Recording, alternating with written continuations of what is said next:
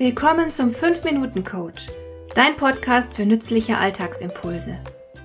Ich heiße Marion Lemper-Püchlau. Als erfahrener Coach habe ich jede Menge psychologische Tipps für dich, mit denen du leichter durch den Alltag kommst, damit dein Leben ein bisschen einfacher wird.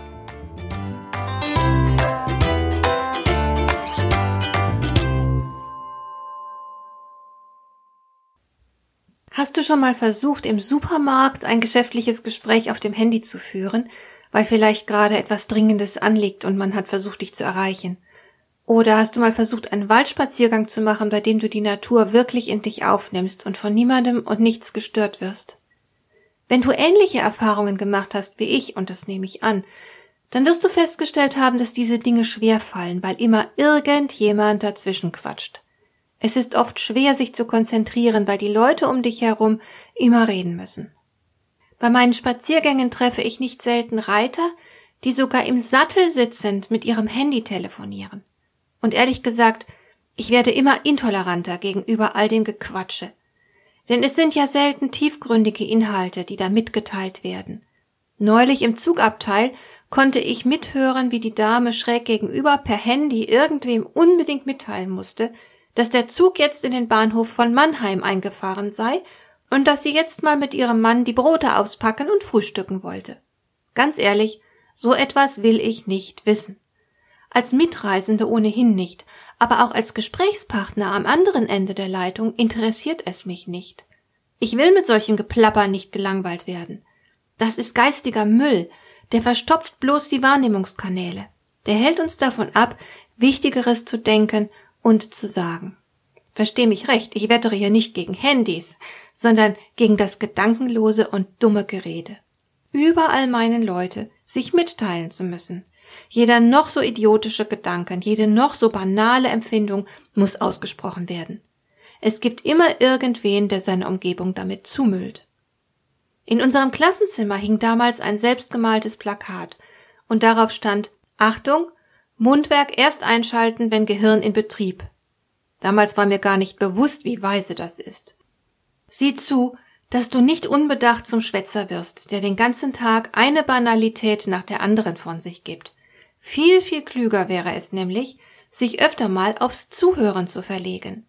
Warum sollte man überhaupt so viel von sich reden? Ich meine, du weißt doch, was mit dir los ist.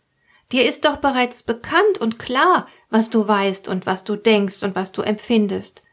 Es ist doch überhaupt nicht interessant für dich, wenn du auch noch darüber ständig redest. Kein einziges Wort, das du darüber äußerst, bringt dich weiter. Weiter kommst du nur, wenn du mal die Klappe hältst und zuhörst. Ich meine damit richtig zuhören. Das können leider die wenigsten. Die meisten Menschen hören nur sehr, sehr oberflächlich zu. Sie warten dabei lediglich auf ein Stichwort, um selbst wieder mit dem Reden weiterzumachen. Oder sie formulieren in Gedanken bereits die Antwort, obwohl das Gegenüber nicht mal zu Ende gesprochen hat. Also diese Art von Zuhören meine ich nicht. Ich meine die Art von Zuhören, bei dem man innen drin ganz still wird und sich konzentriert. In der Familie ist es überaus wichtig, einander zuzuhören. Denn wer liebt, und ich gehe mal davon aus, dass die meisten von uns zumindest ihren Partner und ihre Kinder lieben, also wer liebt, der will den anderen sehen. Er hat Augen für den anderen und Interesse an seinem Wohlergehen. Dafür muss man zuhören können. Ich sehe dich, das ist vielleicht die wichtigste Liebesbotschaft überhaupt. Aber auch in anderen Zusammenhängen brauchen wir die Fähigkeit, genau zuzuhören. Im geschäftlichen Kontext zum Beispiel. Wir müssen unseren Kunden, Kollegen, Vorgesetzten und so weiter gut zuhören, um gut mit ihnen kooperieren zu können.